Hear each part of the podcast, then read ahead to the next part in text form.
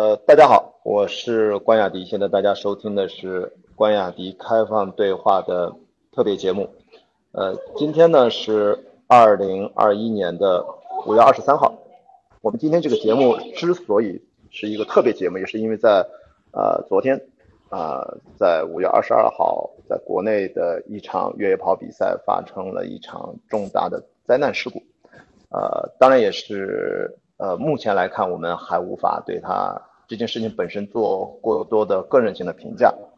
呃，相信这件事情因为过于严重啊，那么官方各方面正在做紧急的呃善后处理和各种的呃调查研究，呃以及后续的很多很多很多吧。这不是我们今天啊这期播客想跟大家讨论的内容。我们今天这期播客呢，特别是在喜马拉雅出品的 Man Club 这个产品的呃新产品的平台上，我们实际上是一个共创博客。除了我今天邀请的两位嘉宾来到我们这个博客的录制现场之外，当然我们是在异地录制啊。同时呢，房间里面现在大概我已经看到有哦，可能快二十多个人在这儿，大家都可以举手发言。那么我们今天的议题呢，其实在开这个房间就已经写清楚了，是很具体。如果在户外环境遇到极端天气，该如何有效保护自己？这是我们今天的呃一个开启的这样的一个呃开启这样的一个话题。我们现在先介绍一下我们今天跟我们连线的第一位嘉宾孙佳红啊，Cat，我们也都叫她 Cat 姐。她是我过去十几年呢呃越野跑的业余生活当中啊，我们共同经历了很多奇妙冒险的一位特别好的好朋友。她现在呃她一直定居香港，此刻她也在香港。啊，孙家红，我不行，我叫你 Cat，我要不然会把名字念错。叫 Cat，你给大家打个招呼呗。嘿，大家好，我是 Cat，我现在在香港。对，这边阳光明媚，但是今天的这个事情实在让心里很黑暗，所以呢，一定要找人聊聊，就抓住雅迪了，还有他的女朋友 Lucy，让雅迪来介绍吧，隆重推出。哎，是的，这就是对，隆重推出。呃，另外一位今天的我们播客的也是连线的嘉宾啊，也不在我跟前儿啊，然后是我认识的一个时间更久的呃，也是老朋友了啊，是我的女朋友呃，露西小姐啊，叫她 Lucy 啊，你看一个 Cat 一个 Lucy，呃，Lucy 你跟大家打个招呼。哎，大家好，Lucy 姐好，哎，在忙是吧？没有没有，哎，能听到吗？Lucy，喂喂喂。哎，听到你刚才闭麦了啊啊，对，你刚才闭麦了，对对，现在好了哈，没事你说。啊，那个哎嗨，大家好，呃，我今天主要是作为呃跑者的家属的身份，然后来参与这个话题的讨论。啊，然后因为我呃因为小孩在周末放假嘛，所以这个周末我没有跟雅迪到莫干山去，所以我留在北京，然后我们原本是准备六月初北京一百的时候带小孩一起到延庆去啊参加那场越野跑比赛，现在那个赛事。情况也变得很扑朔迷离嘛，所以我觉得觉得可能很多的跑者家属也非常的关注整个接下来的国内赛事的举办，以及到底越野跑这种户外的极限运动的这种呃安全的指数跟受伤跟的这种概率有多大，所以我可能也想来听一下两位比较资深的跑者在这个事情上面的一个讨论啊。完了，然后呢，我们刚才说了今天的日子啊，谢谢谢谢 Lucy。我们刚才说了今天的日子啊，我是在凌晨三点半，我呢因为临时明天要去一大早在上海开会，所以我当时就没打算把七十公里跑完，我怕太累啊。但是没想到呢，配合了我这个想法，天公不作美，就故意的要下一场大雨，结果我就跑到三十五公里，我本来想跑到五十公里才退赛，结果跑到三十五公里那雨就开始下，因为天气预报说有雨，那么我就当机立断，三十五公里我就上了收容车。那是今天呃凌晨三点半左右，我一上了收容车才打开手机，我才看到了今天甘肃的发生的这场啊另外一场越野跑比赛，昨天发生的这个悲剧啊，这就是我对这个事情的了解，剩下的就跟大家知道的内容基本都一样了啊，所以我非常同意 Cat 刚才说的，这是一个对我们爱好运动、户外和跑步的人来说是一个比较。黑暗的一天啊，所以先先先让 Cat 你说一下你是今天什么心情啊？然后你你你为什么跟我一定要去？怎么迅速的啊就要开一个这样的一个播客，想讨论一下？雅迪是这样的，其实你你退赛的时候，应该是我起床了，因为我差不多每天四五点起床，然后我每天起床一般我是不看手机的，我是要先学外语，然后要写我的东西，然后再出去遛狗。今天不知道怎么鬼使神差就就拿打开手机一看，有参加这个甘肃比赛的朋友退赛了，然后我说哎退退赛就退赛，然后马上就是说死了多少人。我当时就傻了，我说这不会吧？我说这个这个比赛也没有说是特别听着是什么特别难、特别险，怎么会呢？然后就就发了一个分享了一个，然后亚迪就大查了，然后他说他刚退赛，然后后来我出去遛狗的时候在山上，我就说哎亚迪这事儿想想我还是消化不了，咱们干脆今天能不能有时间聊一聊这个户外到底呃这个怎么怎么能够自救？咱们不不讲救别人哈。能救助自己，就是对党和国家的一个巨大贡献了。所以呢，因为雅迪我是特别了解，他是一个特别户外的人，他是水陆空三栖，是吧？你现在呃，天上反正你爬过雪山啊，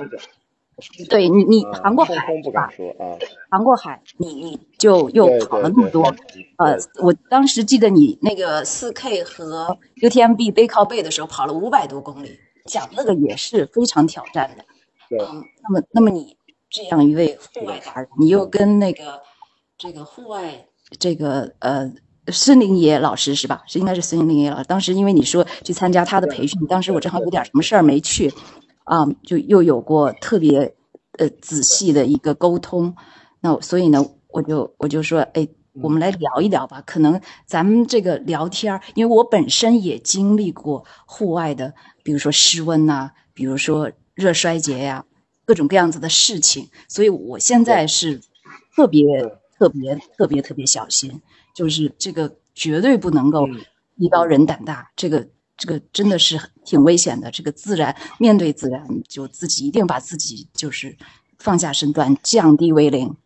就就该上手段就得上手段，是吧？所以我我觉得雅迪尼肯定是有很多嗯，就是户外的这些经验，我希望能够。哦，分享给我们读者。那另外呢，也别把 Lucy 给吓着了。其实我们要是，呃，就是说自己有足够的知识，是吧？然后有足够的实践，知道怎么保护好自己，知道怎么救助自己。那么遇到突发情况的话，就会做一个比较合理的判断。那这样的话，也别让家属，是吧？揪着一把心。这个以后，我真是担心以后是不是这个越野赛越来越难搞，就不让搞了。那那那就。我觉得就有点可惜了，所以今天是一个，我觉得是一个呃里程碑的日子。我不知道未来会对这个运动有什么样子的影响，但是至少从跑者本身，我希望大家能够安全第一，能够健康快乐第一。是的，因为我觉得今天我们听众啊，估计可能后面会人慢慢的多起来啊，然后 Cat 和 Lucy 你们能看到下面的人啊。我们我再重重申一下，我们可以随时举手。我们会先聊一会儿，大家听明白了，呃，想参与讨论，我们都非常欢迎啊。我们这个现在是开放了这个举手的这个功能的。呃，我觉得在给大家，因为我们今天是共创播客啊，是跟大家在录播客的同时，大家在现场在收听啊，我们的就直接就像直播一样在收听我们的讨论，所以我觉得有必要介绍一下。呃，我 Cat 姐，呃，包括介绍 Lucy 吧，他们跟运动或者户外的一些关联。呃，Cat 其实说来，他刚才说的非常谦虚，但实际上 Cat 他是一个毫无疑问啊，比在我认识的中国人里面，他都是户外越野跑、超马越野跑非常非常有经验、非常非常有心得，而且非常有思想的这样的一位跑者。呃，我们俩最早认识是二零一六年的。呃，珠峰马拉松对吧？二零一六年五月份，珠峰。然后我们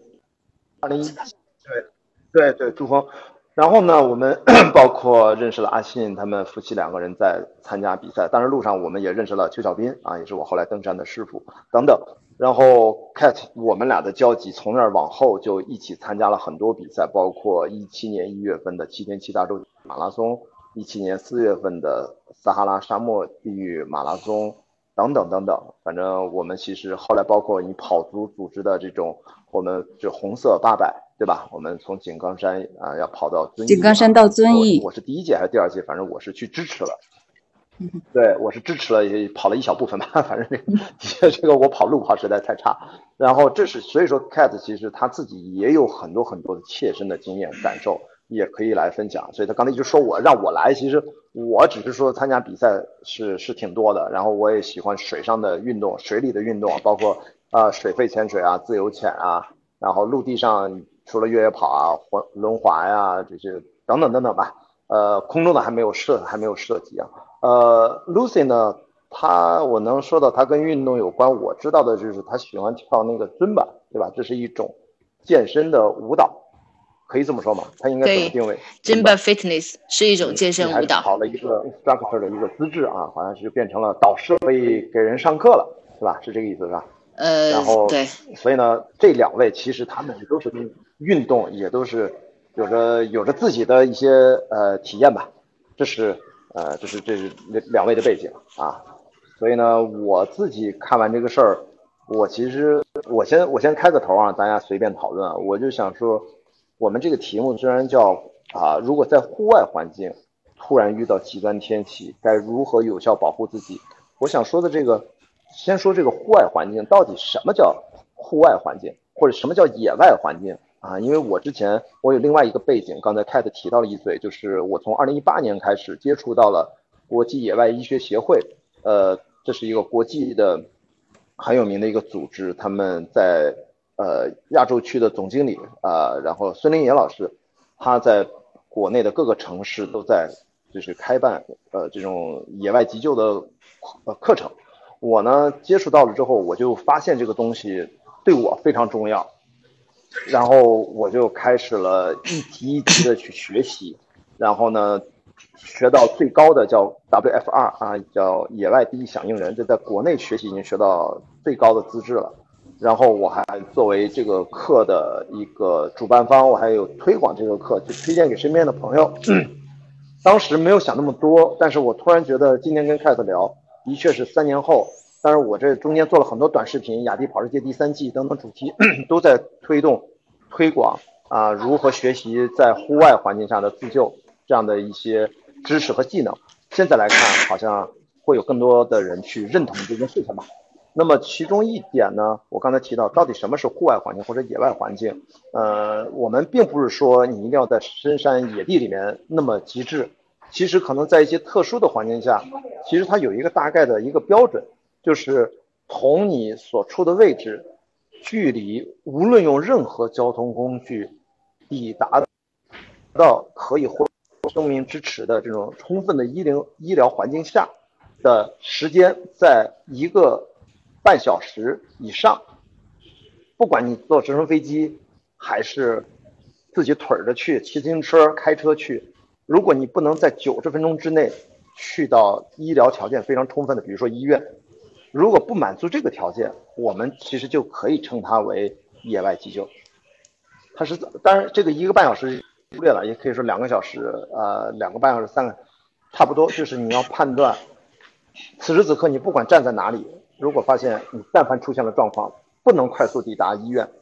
你这个环境其实就已经满足了野外急救的一个一个条件。那么你对很多事情的考虑，自身状况的考究。你就要脑子里面有根弦，因为你离医疗条件很远。比如说你生活在一个农场里面，你在在乡镇的医院可能开过去都要大半天，一个小时以上，那可能也符合野外急救的这个条件。好吧，我就先随便开个头啊，提一下。那个雅迪就是嗯，因为你你你讲的你讲的是比较理论性的东西，咱们能不能今天就事论事，从先从失温这件事儿聊起来？因为嗯，现在目前。当然，这些去世的二十一位年轻的生命，应该大多数都是因为失温。那么，这个失温在户外是怎么造成的呢？你能不能先介绍一下这个背景、这个情况？什么样的条件会促使你失温？然后大家都以为冰天雪地才会失温，不是的啊。对，二十度、十度都有可能失温。贾迪，这个交给你，你来先先聊聊这个。其实失温呢，最重要的就是因为你所处的环境。造成了你的体表温度乃至你的核心体温快速降低，降低到你的至少，比如说可能两度以上，那你这个就就是已经进入到轻度失温了。当然，在网上大家可以去搜，我看到最近大家都在转一些相关的科普的文章，也都提到，所以不一定。比如说，我今天看到我们有另外一个好朋友叫跑者八零，叫王小林，他他也非常非常棒的一个跑者，他去参加一个跑长城的一个比赛，三十四度高温，然后呢还赛事要求带冲锋衣，那么他就觉得肯定没有必要，结果呢跑到一个垭口山顶上也是狂风大作啊，也是狂风大作，然后幸亏他带了冲锋衣穿上，他说如果不带的话，那个人这个风也很大，所以这个时候我觉得。你不要看，好像现在天气很好。我刚才为什么讲那个户外环境呢？因为你一旦海拔上去了，那么天气就会进入到一个另外一个循环系统，就跟我们日常的在低海拔环境是不一样的。那么特别是两千米以上，就是高海拔气候，所以说失温就是你快速的损失热量，呃，然后体温骤降。所以甘肃这次，所以甘肃这次它其实就是甘肃这次它整个的。呃，比赛的温度其实是比较正常的，只是说因为突然的极端的天气情况导致了就是快速失温的，就是外部情况的发生，对吧？就目前已披露的信息来看，呃，赛事公司的单方面的回复是说，当地的气象局在开赛的前一天并没有呃预测到第二天会出现有冷风过境这样的极端气候。冷风过境，嗯。那么理论上来说。对，就是就是突然出现的极端性的这种突发的这种呃极端天气，嗯，呃，对，但是呢，现在的因为我们在我在环球航海的时候，我们跟很多老外嘛船员，特别船长就跟我们讲，现在的天气预报，呃，如果是比较专业的话，呃，几乎都是很准确的，它唯一的差异在于早一点和晚一点。呃，所以这件事情到底是是气象当地气象局工作没有做好还是怎么样？这个我们今天就不去多想，反正是在开赛前，组委会的角度是没有给到选手足够多的预警，并且马上及时的调整应对方案。比如说，呃，比赛可以进行啊，据说可能今天天气变坏，所以临时追加强制装备，不然不准出发。这些其实都是可以做的，但是到底怎么回事？我们到时候以官方的这个调查结论啊。到时候为准，就是强制装备这个事儿，也是我跟段丽在一块儿，我才知道，就是原来参加这种，呃，户外的极限的比赛，它其实是对于你要带在身上什么东西是有明确的要求的。啊，有就是比如说，呃，很极端，就是把极冷、极热的情况都要同时背在身上，以备不时之需。所以我觉得可能以后家属在强制装备这一块也可以帮忙做一个清点跟督促。反正你知道这些东西看着好像怎么把最冷的、最热都带上了，但是可能真的当最冷、最热的情况发生的时候，这个东西就会救命。啊，所以我觉得这个概念可能大家都要了解一下。对，强制装备呢，一般来说啊，都是可以。以组委会的建议为准。那这次呢，又出现一个争议性的话题，我们也是之后再来看情况。嗯。那么关于这个比赛，它其实是在两千米海拔左右，其实已经属于接近于高海拔地区气候了。那么就应该按照这个地理环境条件来制定强制装备的一些要求。但目前网上公布的一些比赛组委会的要求的截图呢，呃，他们的组委会给的强制装备的建议非常简单。连冲锋衣都没有列进去，那么这个是呃会有问题啊？我们先打一个问号。我们还是说，我们现在先不做这种具体的呃是非上的判断啊。我们讨论的说强制装备一，你要看，如果大家爱好户外运动，我们就说我们普通人啊，你出去要徒步啊，要做个徒步旅行啊，要带着孩子去去个山上玩一玩。如果你爬了个挺高的山，比如说吧，你没爬山，你坐着缆车上去了。这缆车咣当给你运到一千海拔一千米高以上，这在国外经常有这种缆车。嗯，那么你就要知道你现在处于一个高海拔的位置，然后你又离开缆车了，然后你又出去往外走了一两公里，可能就会万一遇到突发的极端天气，你该怎么办？所以我说，在这种地方，一你要判断这个环境，第二呢，你知道大概自己的呃有没有相关的方面的经验，能不能应对？所以呢，你得比如对应的强身装备就有。保暖的冲锋衣啊，有保暖衣服和冲锋衣是挡防风的，啊，外层是防风，中间是保暖。然后呢，如果你要长时间是百公里这么长长距离的比赛，可能还要有足够的能量食品，能量棒啊，就是万一你不能动，你得有东西能让你保持一定的热量，你得背一些吃的，呃，然后还有头灯就不用说了啊，你万一要跨夜，你什么都看不见，在户外那也很可怕，等等等等吧。所以就是其实老话讲，强制装备。呃，就是所以其实老话讲，饱带干粮，热穿衣，对吧？就是你当时走的时候觉得自己挺好的，但是如果去到比较极端的情况，尤其带着小朋友或者是家人的话，没有人跟你说强制装备这四个字，但是你心里其实得知道，万一遇到特殊的情况，我们有没有带足够多的东西？室温呢，其实就会，呃，怎么说呢？就是你倒是能够看出来，就是你自己觉得冷的已经已经进入到无法克制的身体都颤抖起来了。那这个其实就是一个轻度失温最重要的一个症状，啊，当然你还会有其他，有些人可能嘴唇发紫，有人可能冻得已经手指发麻，或者甚至都缺少知觉，然后行动迟缓、肌肉僵硬等等等等，呃，意识如果都产生了模糊，那就又又往下又严重了那么一层，所以你如果判断自己预防自己失温，最简单的其实就说服了。你有你，你是否感觉到冷？已经持续了多长时间了？如果你觉得很冷，因为风，因为雨，因为我们带走身体表的这些温度，对吧？就那么几种啊，传导啊，对流啊等等，就那么几种。那么一定要要去对应的进行保温和阻隔，这就是那些强制装备该起作用的时候啊。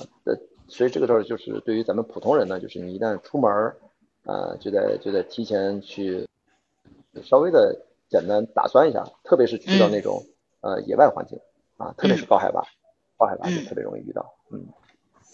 亚迪，呃，因为我你有你对你刚才讲的这种室温呢，实际上就是人体的正常温度大概是三十七度、三十六度多，但如果你一旦体温降了一两度，三十五度那么左右或者往下的话，就可能你会手手脚冰凉，开始要总要上厕所，然后。然后再再发展一会儿就全哆嗦是吧？哆嗦也是让你让你取热嘛，就是得浑身动一动哈，取热。那出现这种情况，因为我我在呃南北极点，呃在南北极，在乞力马扎罗山上，嗯，都其实有过不同程度的失温的这种症状。那你刚才讲到说，呃，你有一位朋友他跑三十四度的这个这个地方要带冲锋衣，其实我觉得这个是特别有道理的。为什么呢？因为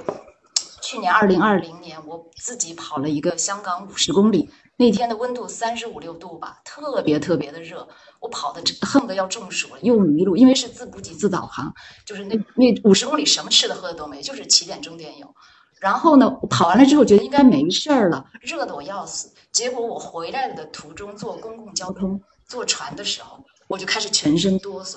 真的失温的状态，你想在三十五六度的情况下你会失温。后来我没办法，冲锋衣穿上，然后我的背包里面放着救生，把救生毯全身裹上了，直到船到了，就那二十几分钟，我觉得我要没那救生毯，我肯定就失温了。所以呢，为什么这个特别就是这个好像这个失温的发生，也就是十分钟的样子，时间很短的。你要是不注意及时处理的话，可能就会更加严重。所以能不能讲一讲？就是，其实我觉得已经到很严重的程度，这个就很难难再再挽回了。那么，对我们大多数跑者、大多数普通人来说，怎么做预防？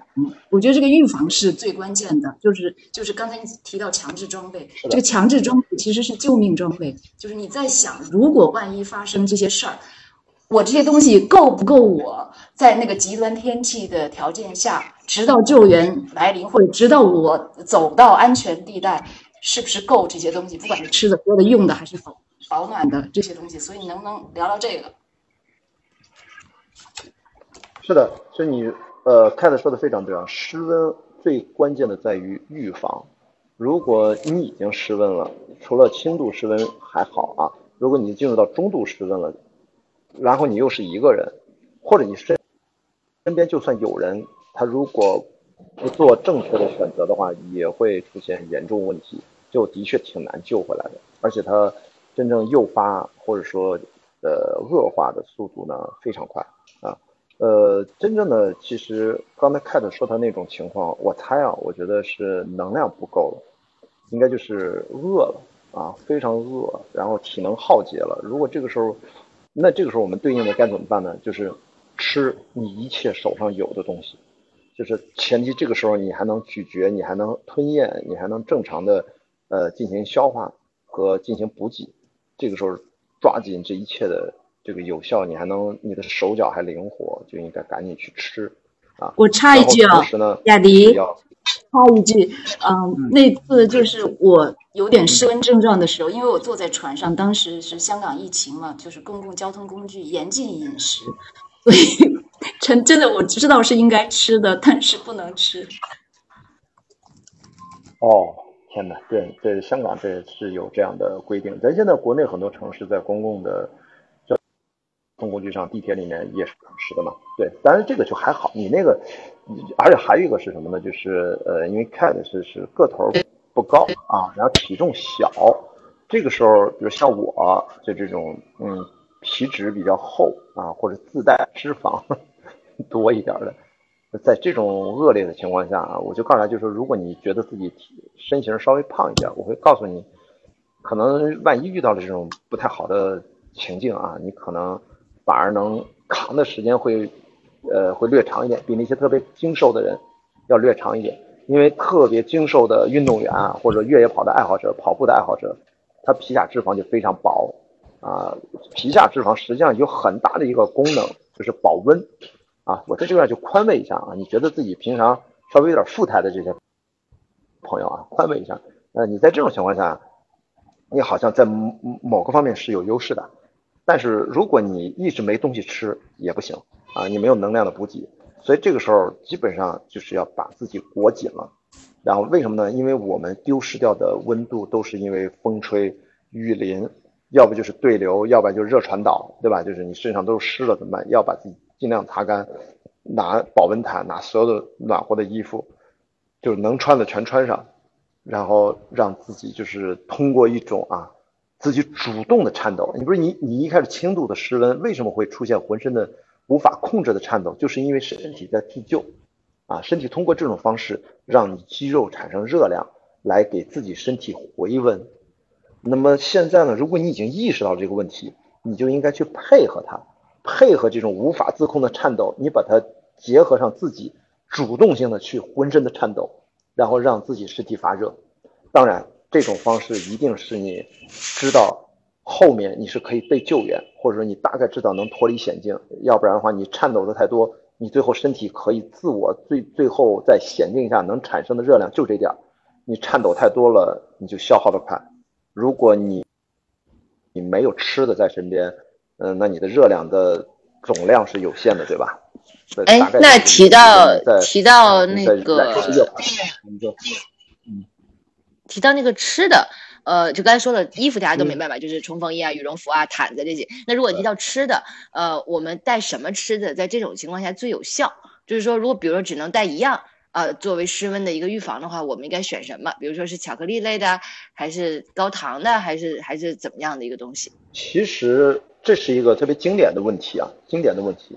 呃，我记得孙林英老师就问过我一个问题，就是说，好像是给你呃。在你特别特别冷的环境下，又饿的时候，是给你一口绿茶喝和可口可乐，你会选哪个？那肯定是要选可口可乐，不是一杯热一杯热茶和一杯冰可乐。可口可乐，对，你已经很冷了，这个时候你要选可乐，里面有糖分，然后里面然后它有很好的消化，直接补糖。当然，这是一个故意的这么去设定的一个对比啊。嗯，所以回答 Lucy 说的问题，那么我跟孙林老师当时讨论过这个问题啊。如果大家对今天我们聊的几乎所有的话题，其实我跟孙林老师在我自己的纪录片节目啊，在三年前录制的《雅迪跑世界》第三季，特别是第二部分，全程是我跟孙林老师大概十几段的这种长对话，每一段都二十分钟，这么长，都聊得非常充分。大家感兴趣，一系列的户外。旧的这种啊知识呢，如果也没有时间精力去上这个课，都可以看看这些短视频啊或中长视频吧，都值得一看。那么我们俩聊到这个问题的时候，就提到过，我们就直接说结论啊，就是可乐加薯片。因为为什么可乐加薯片这种垃圾食品的这种垃圾食品之王了，都可以说是，但是恰恰是这两种垃圾食品，在这种极端的条件下，它对你快速消化、快速补糖、补盐、补脂肪，啊，薯片里面基本就是盐和脂肪嘛，然后再配上可乐，可乐里面基本就是碳酸饮料里面核心最对我们最重要的，其实就是糖分。那么这两者呢，是在你需要快速补充热量的情况下，它的性价比、它的转化率是最高的。因为你想想，薯片又很轻，你也不会觉得背着很重啊。那么我自己在超长距离比赛的时候，我经常会带军用压缩饼干。你想想，打仗的时候能吃的那个东西绝对是管用的，只不过是呢，压缩饼干它非常干，你得配着水喝。你在那种环境下，经常可能压缩饼干都嚼不烂，你泡都都不够了，必须得有水，万一没水呢？所以呢，回答 Lucy 这个事儿，我就给一个方向。啊，就是可乐加薯片，日常你不会吃的东西，在那种环境下可能会救命。嗯，另外室温的情况下，像这种咖啡茶，咖啡茶因为是利尿的，所以也不要喝。即使是热的，尽量也不要喝，因为你本来就是就可能会脱水。是的，就是你在在在想要上厕所的话，这个对身体的热量的保存更加速代谢了。对对对，所以所以就是垃圾食品，平时不要吃啊！我们听众也以为雅迪在说薯片就就就可乐，听着就很爽。很多的朋友都推荐一个当中啊，营养补充的一个神器啊，其实就是叫营养营养粉。注意不是蛋白粉啊，千万大家不要理解成是 protein 那个，不是不呃那那不是 protein 那个蛋白粉是呃营养粉。呃，我以前呢吃的是国外进口的，在亚马逊上订的，就是非常有名的一个健身食品的一个品牌啊，记得叫 Hammer 啊，然后它其中有一款，它叫 Sustained Energy Powder，就是可持续能量粉。这个我还买的是一个叫 Non-Flavor，就是没有口味的。这个呢，它的提供能量比的，就是八十克的这个粉就能提供三百二十大卡的热量，而且里面的呃营养值非常均衡。其实呢，就说白了，它是可以起到完全代餐的作用。我是把它冲水，在运动的比赛的时候当成水喝，你一边喝水，其实一边补充了均衡的营养营养元素。那么后来呢，因为这个东西不好买，经常就就还得海淘海运什么的，很麻烦。过去几年呢，我就开始吃这个国内非常方便买的，叫全安素。这是雅培他们公司出的，这种东西本来就是为了医院的重症病人不能咀嚼了啊，只能靠吸管，就是个营养液，呃，也是医用为主。但是呢，被我挖掘，我认为它是我之前的那个运动食品品牌特意出的那个能量粉的完美的替代品啊。雅培的这个全安素啊，也是一个营养粉，所以呢。呃，如果在这种环境，你看我去巨人之旅，每一次啊，我在每一个大战，我背包里面几乎永远背着大概两百克，有时候半斤，甚至是有的时候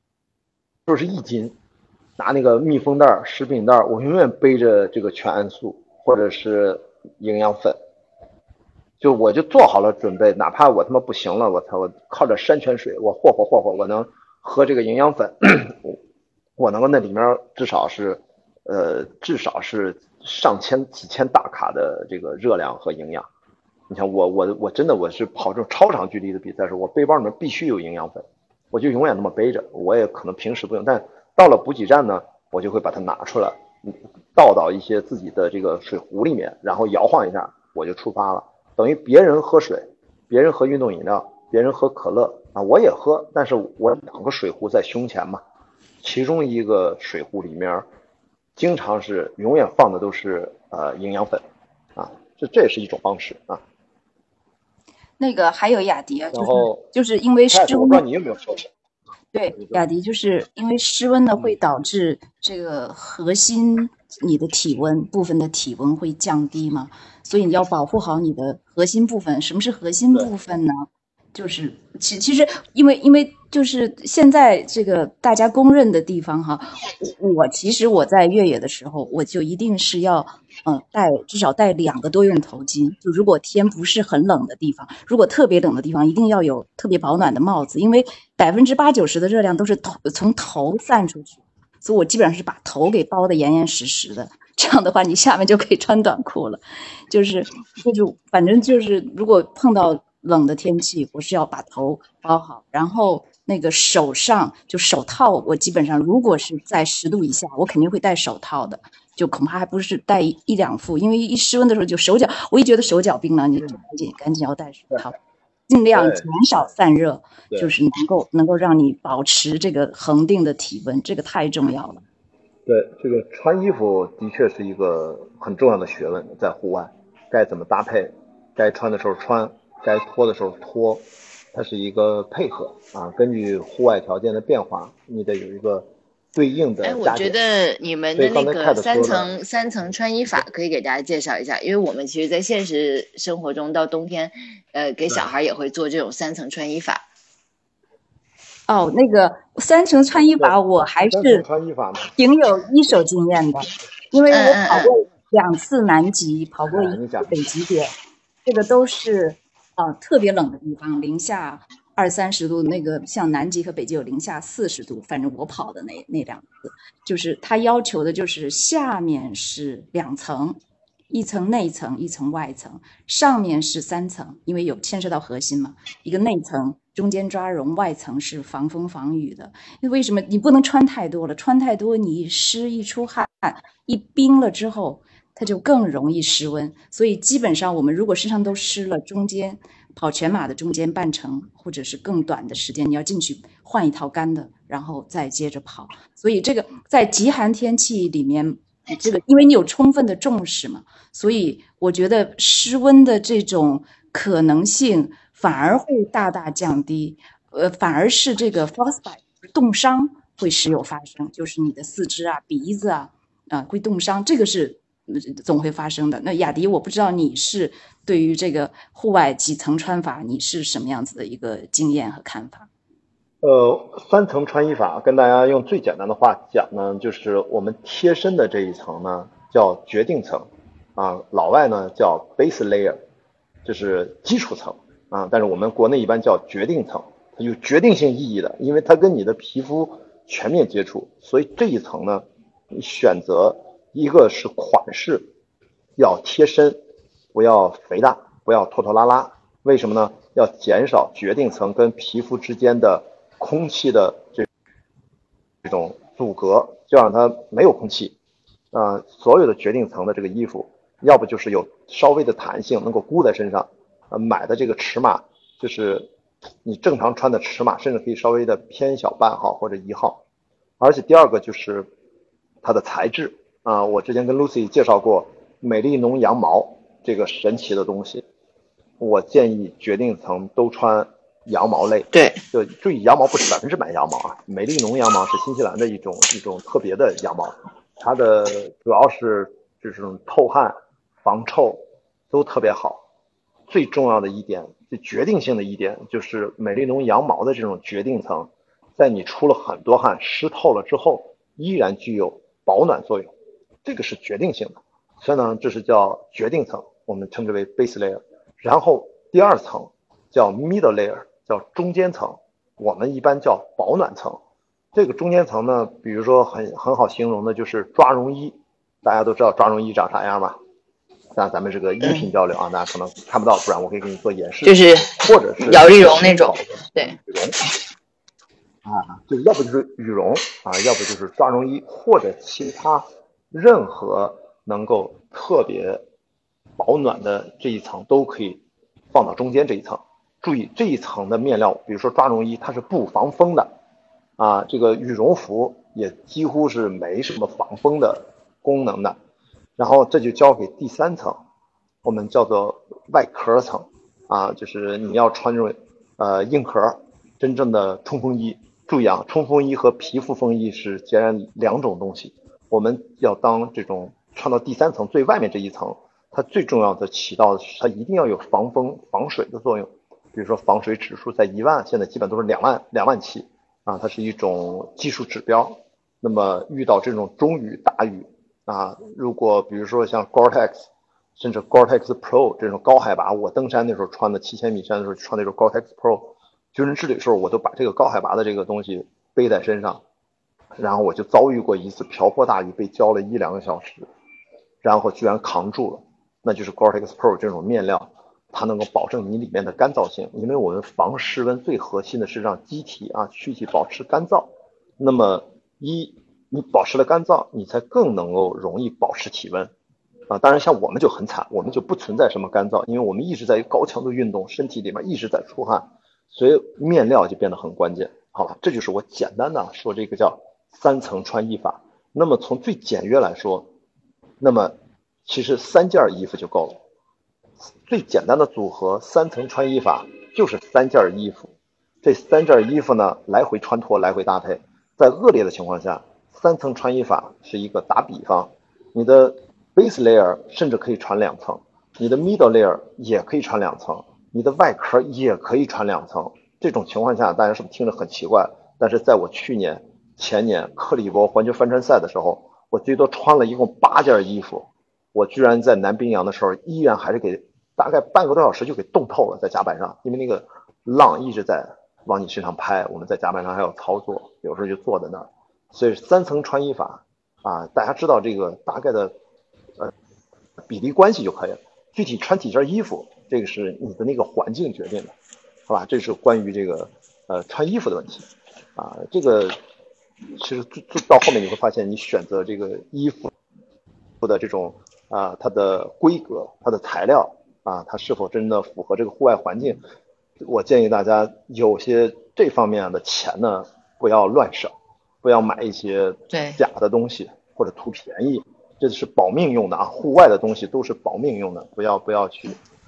因为其实呃延延伸到那个生活上面，就是呃很多育儿的账号会讲一个给小朋友穿衣服，尤其是三岁以前的婴幼童，有一个就是洋葱式穿衣法，就它也是讲究这种一层一层一层的。然后尤其是冬天带小朋友外出旅游啊，或者是去外面玩，给他装衣服，很多妈妈就很头疼嘛，就是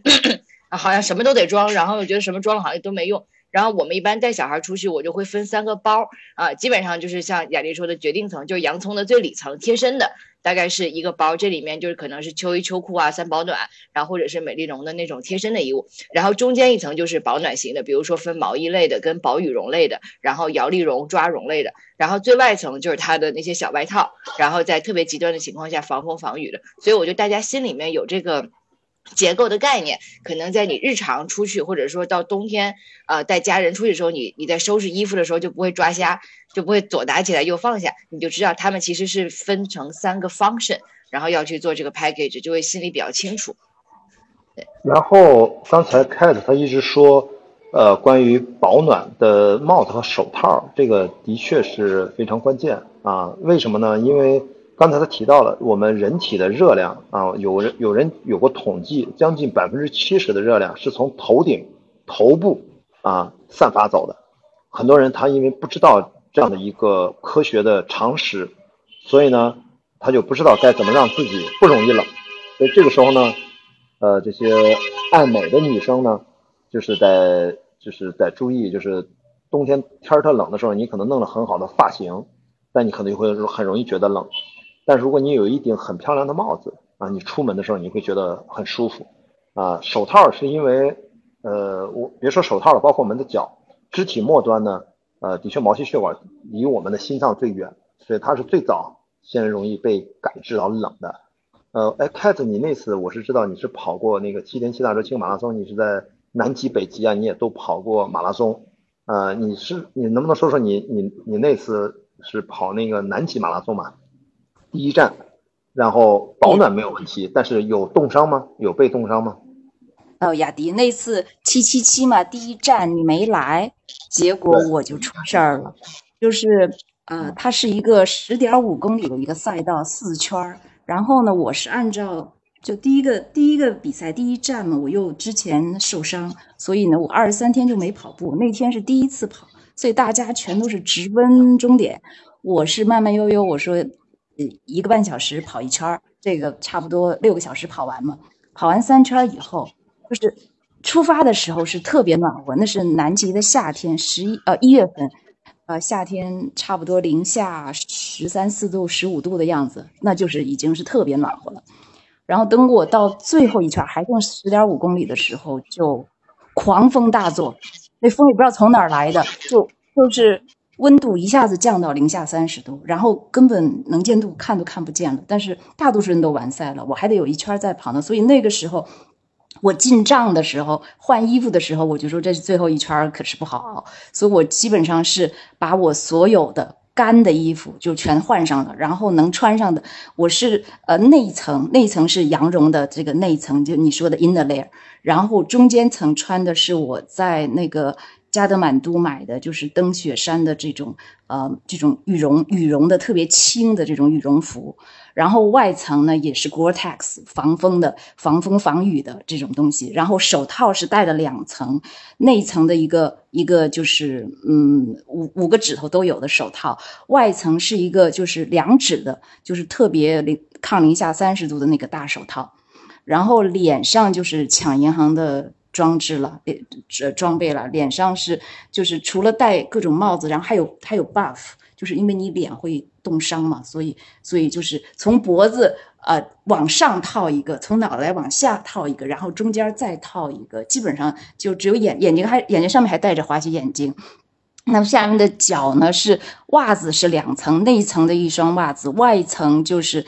呃是一个那个就是呃有一个叫叫 Skin，它有一个有一个牌子就是是防水的袜子，因为外面都是。叫 Seal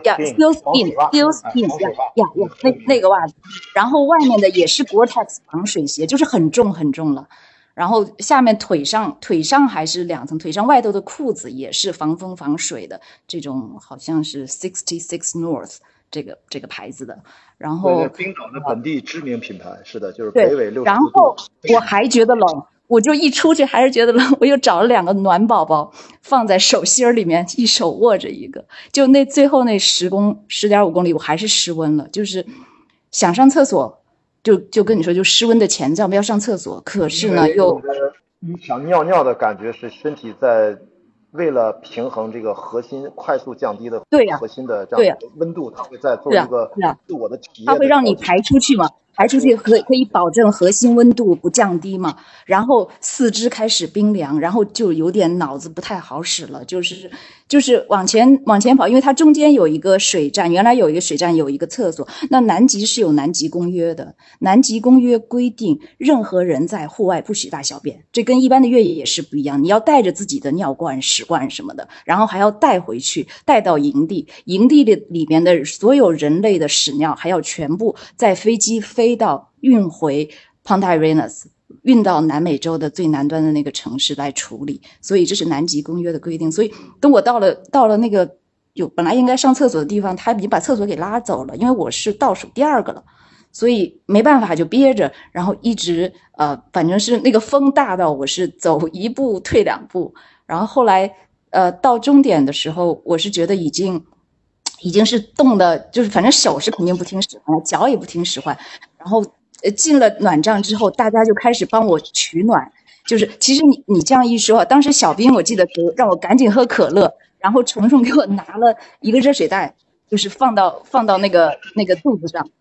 核心部分你要要加热嘛。然后赶紧让我换衣服去洗澡，换上那个那个干的衣服。就是当时是失望，后来后来我后来那个雅迪就是后来连着三站我一直在尿血，我都不知道，就是我觉得是急性膀胱炎，就是就是冻给冻出来，就真的真的是很恐怕恐怖。我就觉得那个那个经历，好在好在你身边都是户外的资深达人啊，小对都是都是资深达人，就是我因为因为我我坐在那我就不想动。就觉得特别累，完了之后就觉得好累呀。然后其实那个也是室温的一种表现。然后他们说你要赶紧去换衣服。我后面那个男生进来之后，那些女生七手八脚就把衣服给扒了，然后就换上。我又不能说女生，我又不能当众就脱衣服，一一定要去洗澡。然后那个赛事总监说还有三十几分钟飞机要飞南美洲了，赶紧去洗澡。所以我们那个在南纬六十度那个洗的澡是用雪水，一分钟只有一分钟的热水，所以赶紧去洗了。换了之后感觉就好很多。在我在。那个飞机上飞那个四个半小时，穿越南大洋飞到南美那个那个 Punta Arenas 的那个四个半小时，我上了无数次厕所，就是我也不知道那个是什么反应，那个是失温以后的反应。呃，其实并不见得，你那可能是诱发了炎症。所以刚才 Ted 他 其实非常的经典的展示了一个叫紧急的处置啊，正确的处置轻度失温的这样的一全套的解决方案。我觉得他每一步呢，我刚才听了一下啊，因为他之前也跟我简单提过，但是他刚才那么一系统的讲了一遍，我觉得是完全符合的。为什么呢？我来跟大家简单说一下，就是呃，比如说我们面对轻度失温啊，如果是中级失温啊，那个就很麻烦了，我们一会儿再说。如果是轻度的失温。你最重要的是要，呃，就是你如果已经走不了道，已经就是如果你走到了这个叫庇护所啊，找找到了一个可以进行处置的这样的一个相对安全的环境下啊，因为你首先你不能被迫的情况下、无奈的情况下才是在这个风雨交加的户外去处置，那是最糟糕的情况。但凡你有机会能去到一个庇护所里面，叫原地回温啊，这是最重要的事儿啊，是立即立刻的实地回温。那首先要做的就是补充食物和饮水，就是能吃能喝，这个时候还是积极的信号啊，你能吞咽，你还 OK。然后你一定要把自己马上包裹住啊，就是怎么说呢？就是一定要把你自己全面的包裹起来，裹住你自己不是在颤抖嘛？它会呃一带来很多热量，你一定要包裹住，把这个热量留在你的身体上，而不要都散发出去。所以，为了达到这个目的，怎么办呢？就是快速的弄干皮肤和衣物上的水分，减少热量的蒸发。因为咱们真正的热量的损失，刚刚才不说嘛，传导、对流、辐射，一共就这三种啊。这热传导就就一共就就就应该都没有第四种了，好吧？所以呢，这个时候刚才 Cat 就说，你要把水分弄干净，然后换上干的衣服，保持干燥。然后你身体还在继续颤抖，你要把颤抖出来的自产的这种热量要留住，然后要给它提供援军，然后你要再把你裹紧。但刚才他提到很重要的一点，让你的核心逐渐的回温。到底什么是核心，或者说到底应该在哪？我们去讲啊，除了热量百分之七十以上呃左右是从脑部散发，还有是我们重要的量体温，什么嘎吱窝，对吧？以前小时候测体温，是吧？除了是吧？塞屁股、塞嘴里面，还塞嘎吱窝，对吧？其实呢，你可以腹股沟啊，就是你的这个裆部，或者说你的丹田，这些都是啊。所以真正的在恢复体温的时候，就要在这几个关键位置有那种不要太太烫啊，太烫你会反而在回温的时候容易。最后一点呢，就是呃，如果没有任何的，就是你必须要有迹象的改善之后呢，才能去做轻柔的运动，也不要乱动啊，因为你很多手脚麻木，你容易引起二次的伤害。所有的这些工作都做完了，如果他真正的从不是简单的室温进入到中级的室温，那就要把它多层的一层一层的包裹好，快速度转移，转移到有高级生命支持和充分的治疗条件的医疗环境下，到时候是坐飞机还是坐啥啥啥，只是说通过这种的第一阶段的处置，让你的生命状态稳定下来。当然，Cat 刚才一描述，他那是个初级的是的。我们一般在野外急救的时候，有一个非常清晰的四个标准，我们四个字母叫 AVPU，分分别是指 A 呢就是 awareness，就是很清醒，啊，V 呢就是 voice，它对声音有反应，呃，P 呢 painful 啊，就是它对疼痛有反应，U 就是 unconscious，就已经没有知觉了。所以我们一般来说，野外急救的时候会先上去问他，哎，你怎么样？你哪哪哪哪摔了？就是如果说他能正确的跟你描述，哎，我从上面摔下来了，或者我从哪儿怎么发生了车祸了，等等等等，他能跟你聊天，说明他大脑很清醒。那么这属于第一阶段，那么你按照这个标准去跟他做后续的处置。第二阶段，他可能嗯啊啊，你叫他喊他，他不能跟你说话，但是他。还知道有人在跟他说话，他能做一些简单的嗯嗯啊啊的反应，这说明对声音有反应。第三种，就只剩下你得用用用手心掐他，甚至拿那个就是外力去对他进行刺激，看他有没有反应。啊，最后一种就是说啥都没用。我所以，我猜啊，你刚才那个情况已经处于第三种和第四种之间了，就就等于是 PU 的左右了，对声音都不见得有反应。这种情况下，毫无疑问，他已经不是简单的呃。就是轻度失温，刚才 Cat 以自己为例子，那个属于轻度失温，所以他那种呢，这种中级的失温，也就是说他的体表温度可能在三十二度以下，可能是在二十九到三十二之间了啊，不是核心温度啊，核心温度。那这个时候就是我刚才说的，要紧急处置，还是按照我刚才轻度室温的所有的方式之外，要跟它做核心温度的升高。但注意，烤火这个事儿啊，要很审慎啊，你要把握这个火的热度跟火堆的距离，因为它很有可能会造成烫伤、灼伤，因为它对身体是麻木的。这是我们经常在高海拔会遇到的，就是你冻伤和烫伤本质本质是一件事儿啊，都不能回温过快，不然会对就是身体带来更大的损伤，好吧？这是第一个问题。所以说，基本上，呃，你能判断这个情况，就是把我刚才啊你打断的那个时候，我不是在连续的说完整个过程吗？就是刚才那个过程。其实室温的应对，呃，无论你是轻度还是就是中级的。呃，中级的室温，你都要把这个过程全做完，只不过是说中级的这个室温，你可能要给它上一些，可能给它喝一点温水，也别太烫啊。因为我看到最近网上有一个文章在说，喝热水能把人喝死。其实你要知道啊，你的核心体温都那样了，你只是给他喝一杯温水，偏热一点，呃，很难呈现出那种所谓文章说的 after drop，就这种的让你血管扩张过快。你一杯温水或者几口热水。你是达不到让浑身血管扩张、快速扩张，导致更严重的后果，其实没有那么难。但是你不能喝烫的水，那是肯定是不行的啊！你好像为了给它恢复核心体温，喝很烫的。这种至于第二个问题呢，反正我自己觉得这个，呃，我就提一点吧，因为具体情况很难分析，一两句说清楚啊。就是户外徒步旅行这种，呃，这是对呃朋友或者说结伴而行的人的这个关系的一个巨大的考验。啊，因为一个人、两个人和你一个团队，呃，在户外的集体的这样的穿越，其实是对个性的全面的一个展露，呃，所以我觉得可能你在回答你那个问题的时候，可能更多的还是要提前跟一起出行的朋友要有一定的认知，出现分歧的时候拿出最优的方案，而不是一意孤行啊。毕竟大家一起出来，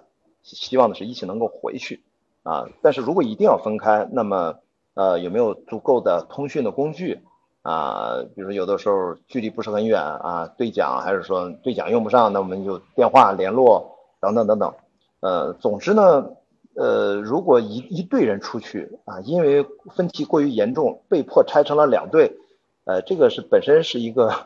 呃一个一个一个一个怎么说呢？一个损失吧啊，一个一个。呃，这个是没办法，这个就是具体问题具体分析了，所以我没法具体说你那个线路到底该不该分啊，好吧，反正这是给理科的一个这样的问题的一个回答啊。Pat 和 Lucy，你们俩有什么补充没有啊？呃，雅迪，咱们聊了那么长时间室温，那让我想起了咱们跑的那个 MDS 撒哈拉沙漠，这个六天二二百五十公里，所以那个那个是冰火两重天，你要带羽绒服，还得带带这个短衣短裤，所以白天你要防中暑，晚上要防室温，所以咱们能不能再稍微聊一聊这个热衰竭啊、中暑啊？这个如果在热的情况下，那要注意哪些问题？这个大概跟室温就反着来。对。呃，热衰竭就是我们说的叫叫叫中暑啊，其实就是热衰竭啊，热呃呃呃热射病等等，就是你体表温度、核心温度过高啊，刚才是过低嘛，那这个这个中暑是很可怕的。我说今天这个事儿也真奇了怪了，就是今天这个日子，我刚才看到齐敏发的朋友圈，齐敏呢，在我参加的这个莫干山一百公里，他跟申嘉生一直吊着。他们都是非常厉害的精英选手，跑到了 CP 八，好像齐敏就因为中暑退赛了。然后他发了个朋友圈，你知道特别逗，说：“嗨，我就是坐在旁边休息了一会儿，怎么一睁眼就给送来医院了？就他已经直接失去意识了，你知道吗？啊，就中暑那个那个那很重要，那个那很 严重了，就雅迪刚才讲的，咱们要分清两个概念。”那个比较轻的叫 heat exhaustion，叫热衰竭；比较重的叫 heat stroke，heat stroke 就是有生命危险的。这个咱们中文翻成中暑是吧？所以这是两个不同的概念，咱们得分清楚了。是的，就是其实主要是跟你的意识呃是否有关，就跟我刚才说那个 AVPU 同样的，因为中暑最吓人的是什么呢？核心温度过高。导致我们的大脑出现永久性损伤，或者人直接就植物人了。就是我们的呃脑部，就开玩笑嘛，就是这个就像一个煎蛋一样，它会我们的大脑如果停就是发烧，就把脑子烧坏了，其实是一样的。如果我们中暑了之后，核心体温持续升高，我们的脑子就给过高了之后，就是大脑就就变质了。其实这个病是很可怕，是在它没法治，它没法，它不是一个可逆的。所以这件事情大家一定要注意。呃，我们一般来说，咱们遇到那种情况况下，保持通风，保持阴凉，保持减少皮肤对阳光或者是温度的这个直接接触，然后不断的补水，控制心率，啊，控制运动强度等等等等。所以中暑防中暑呢，跟防湿温也是一样，你百分之九十九的工作是在预防阶段。我不知道 Cat 你是。二零一七年跑过 MDS 啊，我们感受过地表温度超过五十多度的啊，温差也几十度的温差。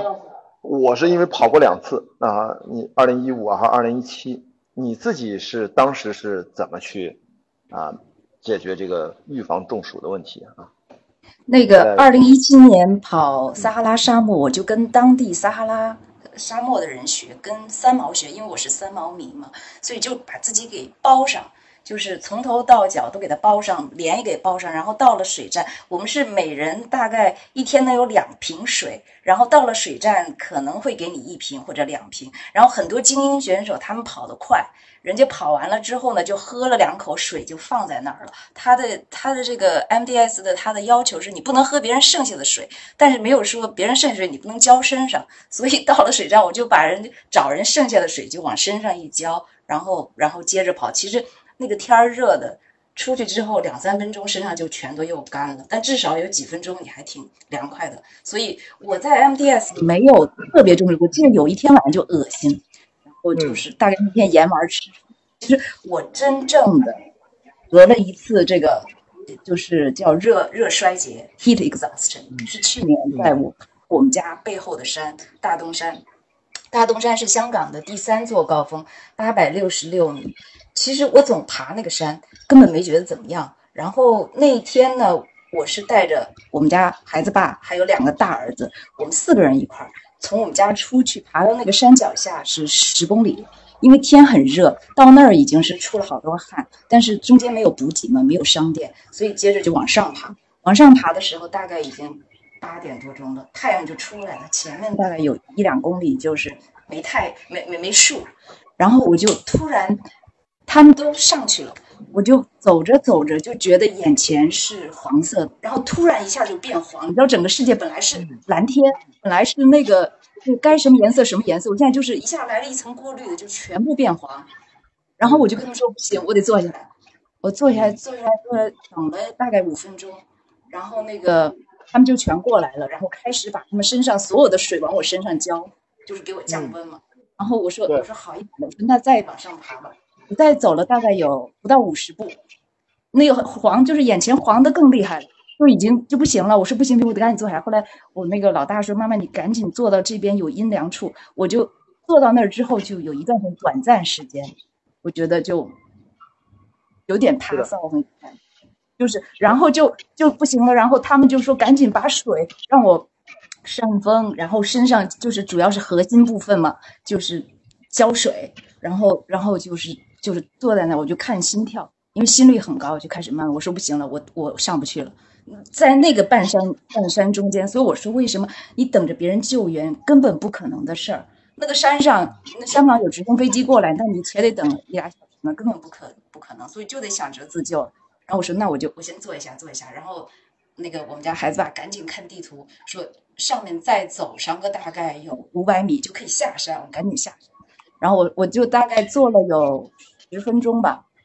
好了，可以了，然后就赶紧，赶紧讲那天。后来我第二天去看医生，医生说这个很危险，他说也就是十分钟二十分钟，你要自己恢复你就恢复了，自己没恢复就算了。真的，这个就是你要发展成 heat stroke，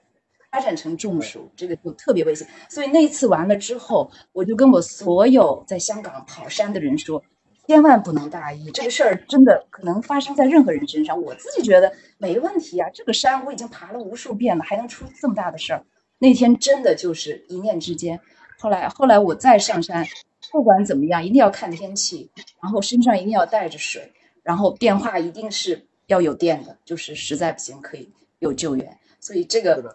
外这事儿，就是我觉得我就经过好多各种样子事，我都经过了，所以我我现在就真的特别特别就是恳求大家 变成一个强大的女战士。对，就就是我说我说，所以这个其实热比那个冷还难受，因为这个热就突然一下，就跟你说的，对大脑恐怕都有影突然一下就来了，你都不知道怎么回事儿，是的，就懵了。如果你是一个人，如果你是一个人，就很危险，很危险。我跟你说，齐敏呢，那是因为他在进了补给站，他实在是坚持到了补给站，往那一坐，就进入到这个大脑自动关机，这是一种身体对自己的一个保护，他会把不必要的东西。你说的，你说特别的，就是沙当的感觉。我就觉得怎么回事，我就要沙当的那种感觉，就从来没有这种感觉过。然后整个世界就从。黄开始慢慢慢慢慢慢变暗那种感觉，真的我从来没没经历过这个。然后我下呃，陆队，你有你有啥补充吗？刚才讲 啊，没有，就是你们你们讲的这些故事，在我脑子里都有画了。没有，其实 Lucy 没那么可怕。我后来那个山大风下来之后。我有几次对那个山就有 phobia，有恐惧症，我就不敢上。然后有一天是下大雨，就是因为香港其实下雨没有雷的时候特别凉快，夏天的时候。然后我就拽上阿信，拽上孩子，不行，咱们今天早上得登一次大东山，不然我再也不敢上那个山。我上那个山就头几步我就开始有有有这个后怕。然后那天下着大雨，当然知道应该没事儿，然后上去再下来，然后我就我就我就再也不了。呃，我呢，反正咱们大概也聊了一个小时多一点了啊，我们还是跟大家啊介绍一下，我们今天就是在做一个呃关雅迪开放对话的一个播客的一个录制，然后呢，这是在喜马拉雅的这个 Man Club 啊，就是一个新的一个音频互动的 App 上，在进行啊异地啊的呃连线来进行录制的。所以呢，现在呢还有大概一二十位小伙伴啊，反正都在我们的这个录制的这个 room 里面，这个房间里面。我现在这个举手上来讨论的这个功能，反正一直也开放啊。刚才有一位朋友上来也来提问了啊。如果刚才我们今天是聊这个话题，是因为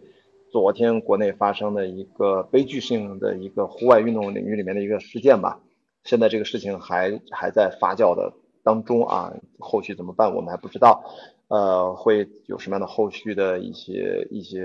一些调查的一些结论出来，我们还不知道。所以，但是我们想结合着我跟 Cat 跟 Lucy 我们三个人，就是讲讲普通人，我们如果在生活当中遇到了一些啊极端天气或者是户外的环境复杂环境下，该怎么自保和自救的问题。啊，我们就刚才也是大概从几个点吧，啊，户外环境的定义啊，也聊了聊，主要是花了很长时间在聊这个室温的应对。啊，所以现在这聊到了这个跟中暑有关的啊，所以有什么朋友想想上来啊一起讨论啊，你就直接举手啊，我们就把你拉上来，然后想提问想交流都可以，好吧？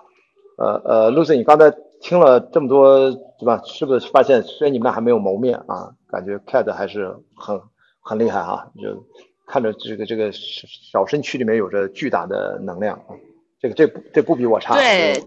我我我其实最想跟开姐聊的就是养五个孩子，然后怎么还能有这么丰富的人生的 经历的事情。因为我听这个，我我觉得可能就是单身的了无牵挂、啥事儿不干的人，可能都很难做到这么多的事情，然后还自己有这么多的时间去去复盘、去反思，然后去影响身边的人。所以我觉得这种蕴藏在身体里面的能量真的是非常的强大。对这个可能恰恰是不是因为 Cat 有了五个孩子，然后 生过五个孩子？哎呀，真的真的也有可能哎，对对对对对。而这个这个身体就是大脑已经跟一般人不太一样了。没错没错，一定发生了生理性的变化，不然怎么会 这么厉害？那个雅迪、Lucy，等你们要生很多孩子的时候，我再跟你们单聊这件事。那个反正就一句哈，这个父母是孩子的榜样。你想让孩子成为什么样，你就自己要就是先激自己，你别激娃，先激自己，把自己做成你的最好，然后再说别的，不然就没有话语权。所以我已经我已经就是说白了，这个激娃其实应该是自激，对吧？哎，对对对，要自激。不管怎么着，你先把你自己整出那样来。你想让孩子跑步，你自己跑步；你想让孩子这个就是坚持读书，你先看书，嗯。对，你你想让孩子读书，你自己读；你想让孩子钢琴到多少级，你自己先弹到多少级。反正你想让孩子画画，自己画。所以，如果每一个父母都能做到，这一点，我觉得你的孩子肯定不会差。对，我我这个事儿，我我还是要给 Cat 姐就是多推荐两句。大家现在看她的这个头像啊，点击开这两本书，两本书，一个叫《跑跑向》是吧？跑向世界的尽头和为何跑步。这是 Cat，他除了，因为他其实本质行业是做律师，很多很多年，是中国在在知识产权领域里面可能是最资深的啊，最权威的一个一个律师。然后他特特别能写啊，然后最近这个这几年爱上了跑步，他一直在写跟跑步有关的文字。那么这两本书推荐给大家，是因为这两本书实际上是跟上海的联劝的公益公益的慈善基金合作的。那么这两本书所有的呃收收入。全都会给到这个上海联劝的公益慈善基金会啊，用来支持跑步这项运动的传播。所以呢，如但是我不知道凯子这个这两本书在网上能买得到吗？还是说有什么特别的渠道才能买到？还是说在网上搜索就能买到？我这是临时说到这儿，所以我就想起来了，就帮着推荐一下。你这书一般人能买到是吧？啊，多谢雅迪公益广告啊！这个我没想到啊，当当网应该就有卖。你要搜这两本书的名字就可以，应该找到。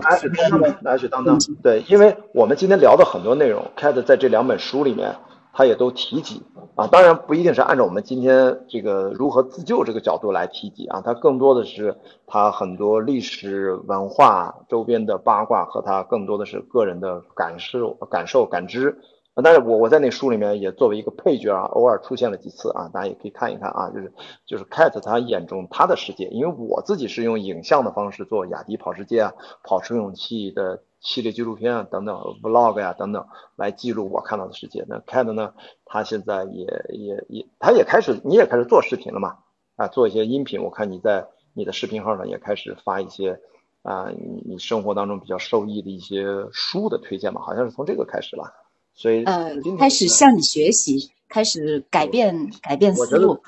我觉得都都都是被阿信给给给天天念叨的，是吧？他天天在他说对，他说视频是降维打击，说文字要要消亡了，所以我现在还在看，在想这个文字是不是消亡？我觉得，我觉得我没有反对他的意思，这一点上只是说你用什么样的时间尺度，以及这个时间尺度是每个人自己所处的年龄阶段和。这一生还剩下的时间段，你你打算怎么应用最有效的这个角度来看待啊？所以我觉得就是咱都可以去实践，没准能摸索出全新的不一样的东西。有一些真的就是特别的零零后啊，他们擅长的啊，反正毕竟是不一样的人嘛，不同年龄层嘛。那我我我这个年龄层啊，Lucy 可能又有点区别，但我们就是假装差不多啊，肯定就各有各的方法。但是我觉得大方向的确是这样啊，视频会越来越变得重要起来。呃，那其他的咱有小伙伴举手上来的吗？问一下，咱们那个就直接或者想参与讨论的都可以啊。如果有的话，我就直接拉上来了。呃，反正关于这个刚才说回来中暑啊，呃，其实最重要的就是快速降温。那么它跟这个快速回温好像讲一些方法，好像有略略的不同。快速降温是非常暴力的。非常直接的，就直接，你要最有效的方式是什么呢？把人泡在冰水混合物里面，直接进行全身的降温，当然脑袋露在外面啊。那这种是目前来看是速度最快的。我们刚才说嘛，热传导，呃，热的这种你的接收大概有三种嘛，这个刚才什么传导、对流、辐射。如果你要给自己的身体核心温度降下来，除了辐射咱们不聊，其实也是对流和传导。那么传导就是往你身上泼水，啊，让你接触有比你体表温度低的水，啊，对流就是给你扇风，你要通风的环境下能够带走更多的多余的热量。但是最重要的还是浸泡，除非你要在医院的这个环境当中，可能还有一些别的辅助的手法，更更更高科技的方法啊。我们说的都是野外，在没有医疗环境的情情况下。所以刚才 Cat 那种情况，如果你有小溪有溪水。你就应该把自己直接全身就趴在溪水里面，或者躺在溪水里面，让流动的水不断的冲刷你的身体，这样能快速的给你降温。所以说大家没有哎，我知道不，香港那山你当然没有了。但山上没有哎，要有就救命了。我在穿越比利牛斯九百公里的时候，就遇到了一对夫妇，他们中暑。我们那个时候就是吸水的，我后来就他是，而且还崴了脚脖子。哇，我是说你简直又晕又，你这次后面怎么？他后来就退赛了嘛。我后来我说你先别着急了，我说你先把脚稍微的，就是脱了鞋、脱了袜子，你就先在水里面冲。我说你现在意识清醒，你先冲脚吧。我看他那样的有点迷迷瞪，就有点这个中暑的迹象。而且呢，他那个脚走不了路，崴脚了嘛。我说你呢，就是一招两用，把你的脚脱了鞋、脱了袜子，泡在溪水里面，而且呢，也不要长期泡，别他妈给给冻麻了。那么这样的既能够啊对你进行脚的这个疼痛得以缓解的同时，还能够带走你多余的核心体温啊。所以这是我当时也是应用过的啊。我陪了他大概一个小时，我们那个就也还好，不赶时间嘛。后来看他问题差不多了，我才自己就走开了。好，我们那个请到了潘田啊，举手上来，想跟大家聊点啥啊？你来，或者有什么问题啊？我主要有几个问题，就是是，嗯，因为咱们作为吃瓜群众可能会关心的几个问题，就是一个，就是我看这次超马这次。比赛整个一个参赛人数其实不足两百个人，就可能一百七八十个人这样的这样的人数，就是跟一般的就是标准马拉松相比，它是人数还是比较少。可能是想问，就是现在在国内参加超马越野跑的人都是。什么样的人？然后大家的整个专业水平，在整个这个跑圈里面是个什么级别？就是不是有很多初跑者或者小白，因为这个运动很 booming、很 fashion、很 chill，然后进入进来吧？我估计他应该是想问这个问题。对，现在就是那个，我看这次超马的整个参赛人数并不是那么多嘛，就两不到两百个人嘛，对吧？就是我我很好奇，就是这些参赛运动员他一般是什么样生活状态？他是一种专业运动员呢，还是以业余为主？或者说，其实首先如果说到这次的。这个甘肃的这个马拉松的事件，注意它不是一个呃百公里组的一个组别的一个一百七十二人参加的小比赛，实际上，呃，这个赛事是当地的那个市叫什么？叫什么市？白银市叫什么？我忘了，就是这个市呃这个区还是怎么样，它是当地政府深度参与的呃各个长度各个组别的这样的一个跑步活动、健身活动、全民健身活动。好像据说也加了起来，参与这个活动将近一万人，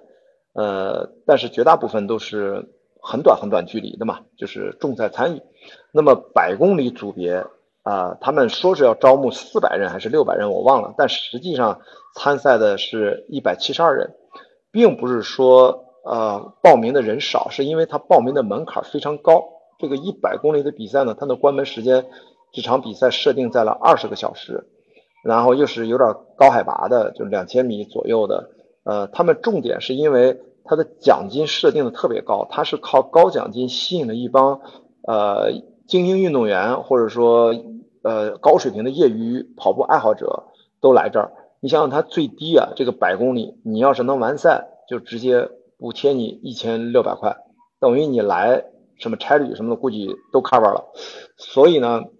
回到潘回答潘田的第一个问题，呃，具体到这场比赛，它百公里的组别，它不是一般人你能报名就报得了的，它的关门时间是二十个小时，对于这个赛道条件来说，应该是一个非常非常赶的一个时间。一般人知道自己的水平，你就完不了赛，你他可能还有其他的报名门槛，这个我还不清楚啊。他比如说看你其他比赛的完赛成绩什么才会让你报名，所以这一百七十二个人，呃，要不就是说自认为肯定是有机会完赛，要不然就是那些很有比赛户外运动经验啊，长期参加这种相关赛事的一些精英运动员，或者是啊高水平的业余运动爱好者。所以呢，这个当然悲剧的一部分也跟这个有关，因为它发生这个。极端天气的赛段在 CP 二到 CP 三之间，大概三十多公里的这个位置上，刚好是一个连续一千米的爬升，而且爬到山顶之后呢，没有补给，你必须要扛到下山的下一个 CP 四，所以这次为什么啊诱发死亡的人数里面，呃重要的部分反而是第一集团啊，就是精英集团，因为他们跑上去了，那个地方是一个你跑得越快，你跑得越高。遇到的恶劣天气，你回头就越难，啊！但是我们刚才如果听到前面我们的讨论，失温这个事儿来的非常快，那么刚好他们又穿的比较少，强制装备可能又不全，很多人我看了就穿着单薄的短袖短裤就上去了，这造成了这个综合各方面各方面的原因啊，反正造成了这个这个这么惨重的这个小概率悲剧发生啊，所以这个事儿这是一方面。那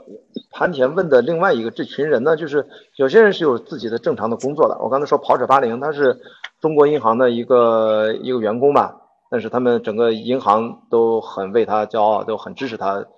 利用不工作的时间去参加各种比赛。当然，也有一些我刚才说精英运动员，他们可能就是不上班的，他们可能是可以达到签约体育品牌有收入，可以把这些事情当成自己的全职工作，也是可以的。但是绝大绝大部分，百分之九十九以上吧，应该都是呃有另外收入啊工作的普通人。好吧，大概我是这么回应，所以他们都是应该有一定经验的人，但是这次呢，就是所有的阴差阳错都赶到了一起，就是然后真出现一个极端气候，突然的又天气预报不知道怎么回事没有报，那才会变成现在这个样子，这是大家都不想看到的，而且它引起的后果我估计也会非常严重啊。潘姐，反正第一个问题我是这么回应你啊，嗯。对，那我理解了。那其实就是我们的困惑就在于，确实是，那是不是因为这样的一种灾难性的就是发生，实际上在全球的越野跑里面不太常见，所以大家其实嗯在做这种准备、思想准备或者物质准备上，并没有特别大的充分去准备这件事情。你怎么说？以我的认知啊，以我至少过去十年的累积对越野跑全球发展的历史上来看，我觉得这应该是一起绝无仅有的事件。绝无仅有的啊，就是嗯，所以说这件事情，我刚才说它的后果会非常严重，就是到底会怎么严重，我现在不知道啊。我我说嘛，因为我们很多信息不掌握，所以我无法对这件事情，除了我们在网上看到的官方披露的信息之外，我不想做更多的评判啊，因为我觉得呃，我评判不了啊。但是我刚才是通过一些呃当事人在网上的讲述和分享。我获取的一些相对来说比较靠可靠的信息，跟大家呃分析一下，跟大家解读一下，呃，我就理解了为什么会出现这个情况。你跟我很多想法一样，我第一次，我今天凌就在今天的凌晨三点半，我在收容车上就听到了大家在说这个消息，我赶紧拿出手机来看，我就觉得我听错了，我觉得怎么可能呢？不应该越野跑比赛出现这样的重大伤亡，但是它真的发生了，所以这个事情一定是不寻常。啊，一定是不寻常。呃，这里面一定会有很多这个生命的教训，会让后面呃未来呃甚至各种的户外运动啊，各种的这种呃极限的赛事啊，都要吸取这样的教训，以及做出相应的各种调整和改善。那这是必须的。那你还有什么其他问题嗯？你说。我我这我可能接着刚才问题问一下，就是我比较好奇，就是因为如果当然你你解释了，就是说其实这种意外是。非常之罕见的，但是在这种非常之罕见背景下，有没有人，比如说会在参赛之前有些遗嘱的安排、遗书的安排，会有这种这种安排？就据你所知，你们圈子里面会有这种这种考量吗？首先，首先呢，我刚发了微博和朋友圈，我还提到，我觉得作为一个正常的，特别是比如说至少到中年吧，比如像我现在所谓的四十岁以上的现代社会的一个现代人，去主动性的去。呃，去做一个遗嘱的安排，这其实是一个好像呃适合每一个人，无论你是否跟做极限运动有关。因为我今天还跟一个朋友在讲，我们从统计学上来看，一个真正的啊就对自己负责任的户外运动爱好者，他因为自己的爱好跟户外运动产生对自己身体的伤害，甚至意外死亡，他的概率跟你平时每天。上班出去走路，出门被车撞了，我觉得概率其实不会有太大本质的区别。嗯嗯。当然，有些人他是因为莽撞，因为知识什么不够，我觉得那个说白了是他自己就一开始就酝酿了导致这样结果的原因。所以这才是为什么今天我们开这个房间跟大家去讨论户外急救、野外急救，或者在极端的情况下出现了，我们脑子要清楚，可能留给我们大脑保持清醒的时间窗口期非常短了。我一定要在失去清醒的意识和判断力之前，我要做最正确的，能够让自己得以啊得救或者生还的这样提高这样概率的事情，你不能做错，你一做错，你的概率又降低，做错概率更降低，那基本就没戏了。所以这是我觉得，呃，反过来讲，就是所谓遗嘱这个事情，真的跟你的职业爱好不应该有直接的关联。呃，当然你因为你的职业和爱好如果比较特殊，能让你觉得好像更应该去考虑这个事情，那我觉得也没有什么问题。但反过来看，其实应该每个人都应该有这个自觉啊，其实还挺重要的。呃，呃，我来补充一下吧，呃，亚迪，关于这个遗嘱这件事儿。啊，二零一七年我们两个人因为一起都要去跑七七七嘛，所以在出发前我们两人真的立了遗嘱。因为当时因为七大洲七个马拉松七天，当时真的不知道是怎么回事儿。呃，后来我记得二零一七年年底，我一个人要去跑乞力马扎罗。乞力马扎罗等于说它的是从它的先要登顶五千八百九十五米，然后呢下撤到五千七百米的 Glacier Camp。然后第二天再登顶，从从那个山顶再跑到就是下面大概一千还两千多米的终点。嗯，那个我出发之前，我们家阿信就做梦说我在那个非洲出问题了，他开始到处找飞机，然后就就就特着急。后来我说这个升官发财死老婆这个事儿不能让他实现。后来我我出发出发前的一个一个想法。用用我们家孩子的话说，就是说妈妈你要活着回来。我当时就跟自己定下的一个原则就是活着回来。如果我登顶了之后不行了，我肯定下车马拉松就不跑了。真的，当时就是这么想，确确实实是这么想的。所以对于你家里或者生活很多方面的安排，这个什么时候早安排，这总是不会错的。所以，因为中国人很忌讳谈死亡这件事儿啊。当然，今天我们主题也不是这个，嗯，但是呢，在你还。就是清醒的时候，把这些事情安排好，我觉得总是会让亲人更容易一些度过这些特别悲伤的这个时期。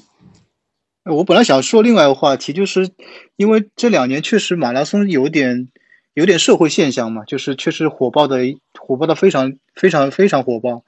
就是咱们就知道，就所有的这种报名通道几乎都是第一秒钟全部是被占满的。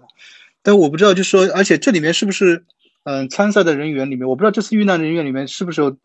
比较大的比例是在中年这个，就年龄结构上是不是中年人会偏多一些？也就是说，参加这个赛事的这个整体的人里面，会不会偏中年的人会多？比如说三十到四十岁之间的这样一个人群会会更多一些？就因为因为各位可能比我更专业嘛，就是这这你们周周边的人群是大概是什么样的一些人在参与这样的活动？呃，这个耐力运动啊。基本上从来都是从兴趣爱好角度，从来都是中年人的这个比较擅长的地方，因为年轻人他们很忙，你知道吗？谈恋爱、玩游戏、九九六啊，都挺忙的。中年呢，其实啊，最重要的还有性格的养成的问题。超长耐力运动呢，对性格要求比较高啊，自我认知啊，然后大概基本上被生活鞭打的差不多了。然后在面对痛苦、面对自我的肉身折磨和 精神折磨的过程当中，他能情绪保持相对的年轻人而言，会容易更容易稳定一些。所以呢，耐力运动、铁人三项啊、自行车啊、超马越野跑啊、登山啊，我们极少看到特别特别年轻的小伙子。如果有一般都是职业运动队儿啊、省队儿专业运动员转过来的。所以呢。因为这个背景，所以这次伤亡人数里面毫无疑问，我刚才也提到了，这是一个百公里组别啊，门槛报名门槛比较高的一个比赛，它显然对应的是一帮我觉得相对偏中年一点吧，这个中年这个范围还挺广，比如说没准就是三十三十五以上，可能五十以下。你要知道这次这个赛事组有这个发布，我看到那个消息里面还有个五六十岁的大爷呢，都可以。所以这个事情呢。正常从运动的角度来说，越是中年，你其实在这个运动上，你反而更能相对游刃有余，然后更容易享受到这个运动的乐趣，因为你没有那么着急啊，你就你就比起相对年轻人来说，你犯错的概率其实是相对小的。当然，这种刚才说了，因为组委会的问题，因为天灾的问题，是不是也有人祸的原因？导致了这么严重的后果，我觉得这个是没有人能够敢去提前预想的。但是呢，我相信这个事情它的随着它的发酵，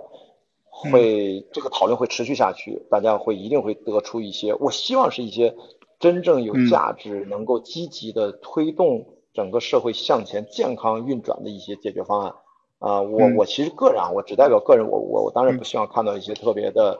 呃简单粗暴的一些一些呃完全的是，比如说呃先就是可能就是完全禁止掉这个运动或者那那么这么过激的这个应对，它也不是最好的办法，因为。我觉得人都是在进步，其实就是要不断的去改善，不断的改善。因为的确是你刚才提到马拉松的火爆，这其实它总体来说是利大于弊，但是的的确确不只是跑步这项运动，是至少在中国吧，别的咱也不管别的国家，那很多新兴行业一上来，其实都发展的很迅猛，在都内含着各种的危机。当然，像这次太夸张了，你危机怎么转化成人命了呢？这个就太太过了啊！但是是不是还是道理还是那个道理？所以到底看我们的主管部门也好，最终对这个事情的定性啊和它的最终的一个啊一个一个应对的一个方案或者一个最终的一个解决解决方案吧。我们到时候看看到底会怎样。反正今天我们还是从普通人的角度去怎么去梳理啊，找到对你我。我们就是不爱户外运动。其实我今天讲的这些急救的问题，它是适用于所有人的。很多人意识不到这一点，他们会觉得啊，雅迪，你天天讲这些野外急救，我又不去野外。我跟你说，野外急救是向从上向下兼容。你的野外急救的知识和技能具备了之后，你在办公楼里面，你在胡同里面，你在家里面，不管是陌生人还是亲朋好友，哪怕自己爸妈、老人，咣当在你面前倒了。你就知道第一时间怎么做判断，怎么去做最准确、有效、及时的去救治、处置吧，我们叫处置啊，处理，然后赶紧把他送到啊这个这个这这医院啊，或或者医或或者医疗单位。所以包括 AED 到底该怎么用，现在全中国各大城市都在铺这个 AED，很多人还是不会用，哪怕那个说明书很简单，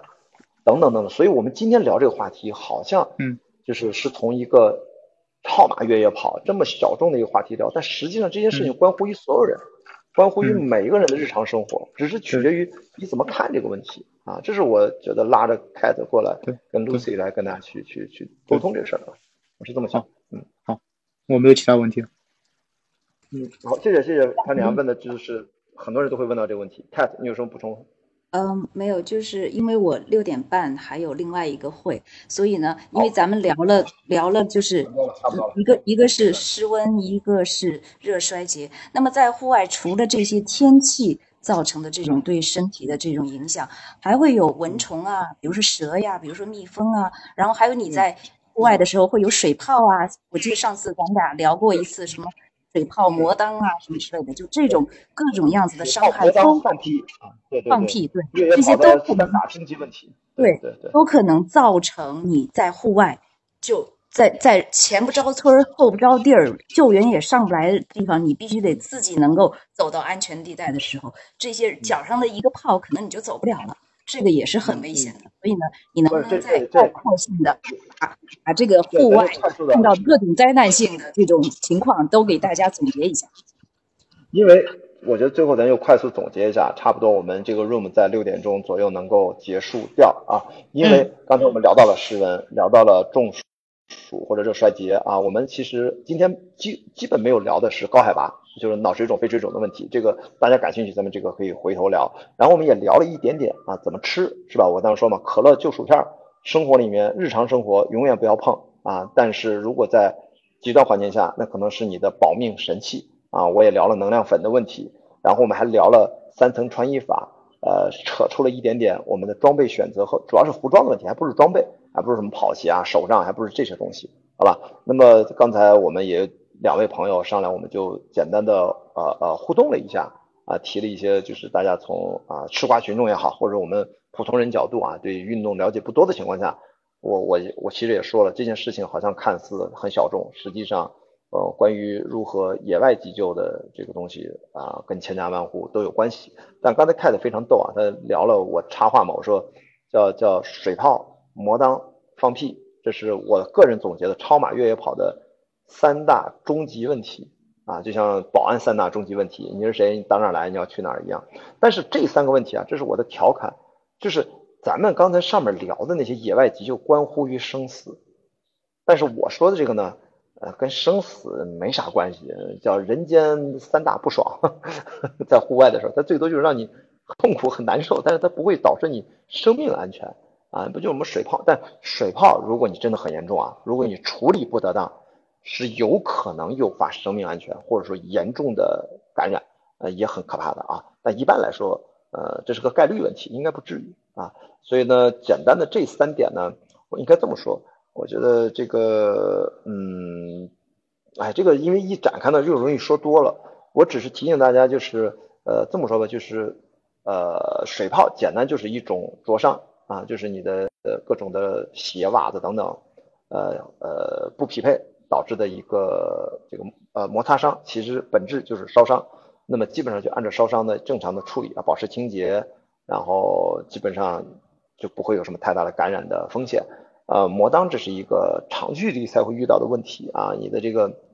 裆部，所谓就是会阴的这个位置，呃，出太多汗，汗又干了，盐分渗出来了，结果又来了一层汗，又一层盐分，就干了湿，湿了干，干了湿，湿了干，然后反复摩擦。啊，跟你的内裤的材质可能也有关，跟你跑步的姿态可能也有关，等等，跟你的腿型甚至都有关，等等，然后你就会痛苦到举步维艰，走路都是龇牙咧嘴的，那个是非常痛苦的啊。这个放屁呢，就是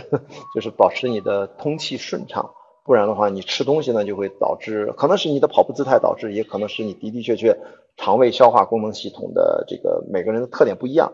如果你一直在长时间运动当中，特别是跑步啊，我主要指跑步，呃，越野跑，如果一直不放屁，这件事儿其实是会有问题的啊，你可能会横膈膜有问题，你可能会岔气儿，你可能会一堆的问题。那么这个该怎么办啊？这些都是一些偏八卦的一些，有点半半娱乐性的这种每次分享会，这都是大家的一些痛点啊，跑步爱好者的一些痛点啊，我我就简单先这么说一点吧。啊，然后不知道 Lucy 最后想想聊点啥？最后我觉得请 Cat 和 Lucy 分别跟大家结合今天我刚才也 recap 了一下，大概我们今天大概也将近两个小时了聊的这些东西，嗯，你们俩还有什么最后的啊呃补充啊？嗯，我我我最后补充就是希望这件事情。呃，在整个调查中，可以更大的去科普大家对于呃越野跑跟户外活动的，就是应该的安全的指数的一个正确的认知吧。然后，如果我们通过这这一轮它整个信息的这个冲刷，有了正确的认知，而且获得了更多关于野外的知识，并且把它用在我们的日常生活当中的话，我觉得可能 maybe 会。呃，危中有机的，让更多的人更了解跟参与到未来的这项活动当中。当然，这个是一个非常非常我我我自己非常大的一个心愿吧，因为我我的小孩还小嘛，我非常希望在他整个呃呃成长的过程中是有越野跑跟很多的户外活动相伴的，所以我不希望因为这个事情呃阻碍了未来他可能参与这项运动的所有的机会。所以还是希望在这个过程中有更多正向的声音能够发出，让大家能够更理性的。呃，去看待这种户外活动中产生的呃可能的安全的隐患，并且掌握更多的知识。对，嗯，Pat，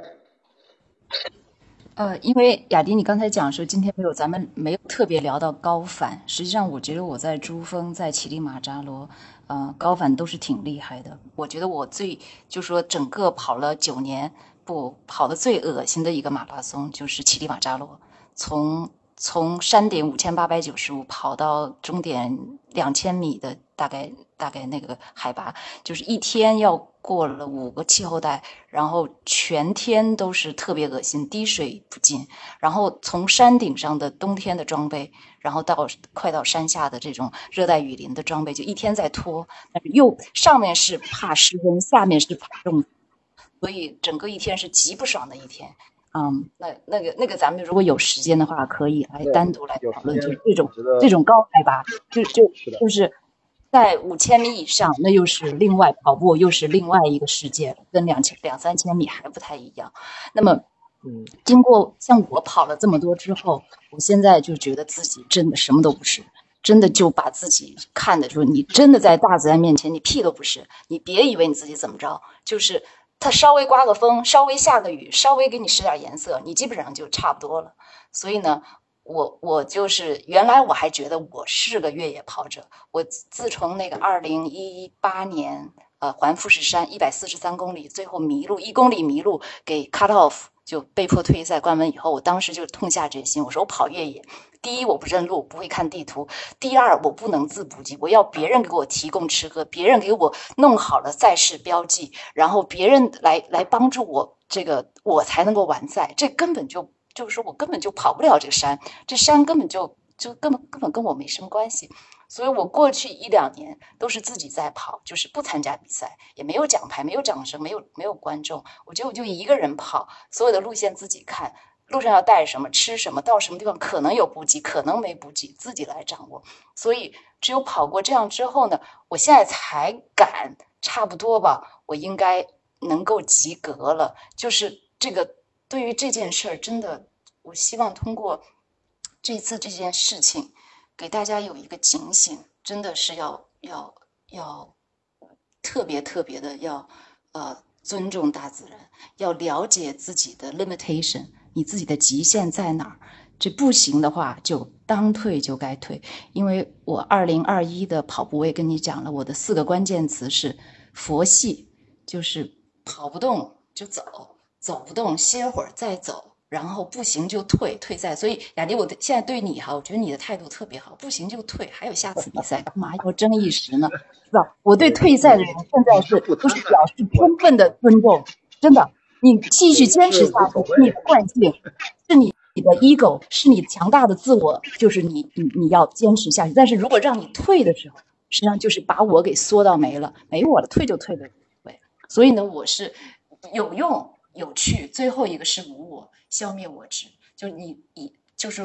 唯一，就是当你能够消灭我执，这我不存在的时候，你才能做到佛系，才能说怎么都好。我要跑的不爽，天不好，那我就退了，我就不去跟自己较劲了。所以呢，嗯，这是我四就四个四个词吧：佛系、有用、有趣、无我。这是我我现在奉行的跑步主义。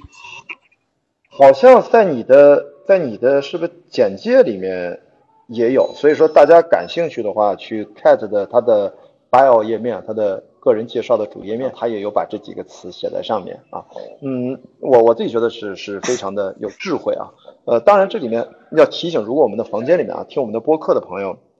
我们在 Man Club 上面去去，今天可能以后也会经常遇到一些年轻的朋友，我觉得呃可能。我我很多认同开的很多东西，我觉得是建立在人生的一定的经历的基础之上，跟大家的分享，希望大家能够呃结合自己的实际情况来来吸收。因为我总是也经常觉得，呃，可能什么年纪要干什么年纪的事情啊，我也不觉得一定刚二十岁出头的年轻人上来就佛系了。现在流行的词儿，呃，流行的词儿。呃，cat 你知道吧？叫躺平，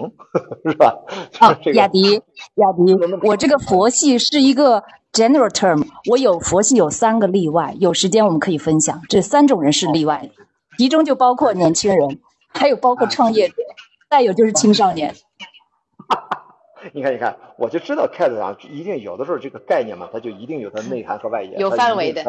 有它的适用范围，适用范围对，所以我为什么要补这么一段？就是你看，我就我就知道你会估计有这个后面的这个更多的阐释啊，不可能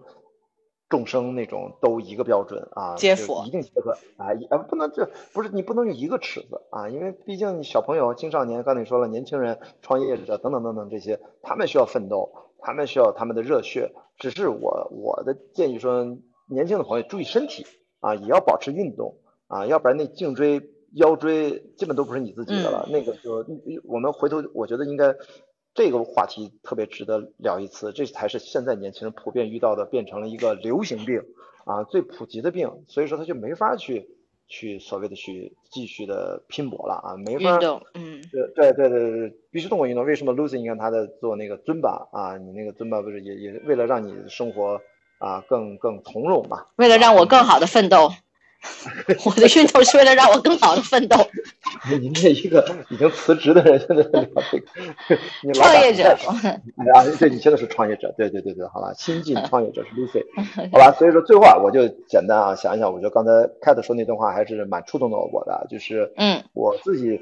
比赛，我觉得家人现在以前好像挺担心我的，我觉得现在他们对我是越来越，可能还有牵挂在，但是我觉得就已经了解我了，因为我经常。我说的不是佛系，我说的是跟那个 Cat 说的不要太挑战自己极限有点像，就是我给自己制定了一个暗号，这个暗号就叫做啊，就是活着回来。就你每次干一个有对应风险的户外运动的时候，你通过这个暗号，它这个暗号后面它不是这四个字，是这个四个字背后有一系列的呃认知的提升、技能的累积和你自己的知识的逐渐的怎么说的成熟吧。然后你才去，呃，才能达到这个目标，哪怕是一个看似很简单的，就是最底线的要求，也是最根本性的要求，就是活着回来。所以我从来都不会，我现在发了个朋友圈，就讲我说我从来不去挑战自己的极限。我经常参加过去那么多比赛，可能别说百分之八十了，很多时候其实就用百分之六十的这种限度去完成就可以了。但中间也很痛苦，也很漫长，那个是正常，它不会涉及到生命危险。呃，因为为什么呢？是因为要留百分之二十到百分之四十去应对像今天这样的万分之一的机会出现了意外，你还有足够的体力、脑力和精神状态去应对突发的意外状况。这件事情说的好像是户外极限运动，但实际上我觉得生活当中一模一样。我们是否在生活当中遇到，包括包括那些 Lucy 的同事啊，现在应该说前同事，一个非常年轻的女孩，突然这个房东出现了问题，二房东大房东吵起来了，他们就被迫换房子，被迫要怎么怎么着，基本上就有点，但那个女孩已经很成熟了，她有点麻爪，还特意来问我该怎么办，我还得帮她梳理，啊，反正我等等我就说，你看，这不是运动，哪怕生活的琐碎。也需要占用我们大脑的 CPU 和精神状态去预留因为不确定性，因为不确定性本来就是本质嘛，所以你要时刻做好面对这种就是突发情况的准备。是的。好，那我们今天啊，真的特别感谢 Cat 啊，因为他六点半还有事情。那我最后呢，为我们今天的啊的顾客收一个小尾。然后呢，我们今天呢是二零二一年的呃五月二十三号的傍晚，因为。二十二号，啊，国内发生了一场很怎么说呢，一场悲剧吧，一场一场灾难啊！我现在无解会升级成一个公共的安全事件，呃，刚刚发生，所以我们刚才也提到了一些事情的啊，大概的一些我们看到网上官方发布的一些信息啊，我相信听到我们这期播客的朋友，可能也都应该，我觉得全国人民现在。很多人都知道了啊，我们就不重复了。是一个呃越野跑比赛发生的状况啊，也就意外的呃去世了，可能死亡人数达到二十一位啊。就目前来看，那么我们所以有了今天的这个啊播客的这个房间的这个主题啊，如何在户外遇到极端天气下我们该如何自救？那么我们这个播客呢，今天是在喜马拉雅他们开发的一个新的产品，一个音频的 app 叫 Man Club。然后在这上面，我们不只是我跟两位嘉宾啊，Cat 和 Lucy，还有很多刚才刚才是几十位吧朋友也在这儿收听和互动啊，也有人举手上来问了一些问题啊，感谢李克，感谢潘田啊，我们所以呢，这是我录播客的一种方法，我觉得 Club 这个产品呃还是非常适合大家去一种建立起一种新的人和人之间的交流啊，所以我把它称之为共创博客，就是除了我们跟嘉宾聊天。大家听众可以随时上来聊啊，聊得好的也成为了博客的一部分，所以成为了共创博客，好吧？这个是刚才呢，我也在几分钟前回述了我们今天聊过的一些话题。如果大家感兴趣呢，我的关雅迪开放对话这一期的特别节目呢，会在呃喜马拉雅上应该会上线，呃，希望大家去评论区我们多去交流。如果你喜欢类似这样的话题，或者说还希望能够听到什么更多的内容。啊，我后续也会去组织更多这样的内容，请更多的嘉宾，我们一起来分享，一起来交流，好吧？那感谢 Cat，感谢 Lucy，那我们是不是今天就聊到这儿，跟大家 say goodbye，好吧？好，再见。好，好，好，希望大家都平安健康，拜拜。好的，好，拜拜。那我这个 room 就关掉了，好，拜拜，拜拜，拜拜。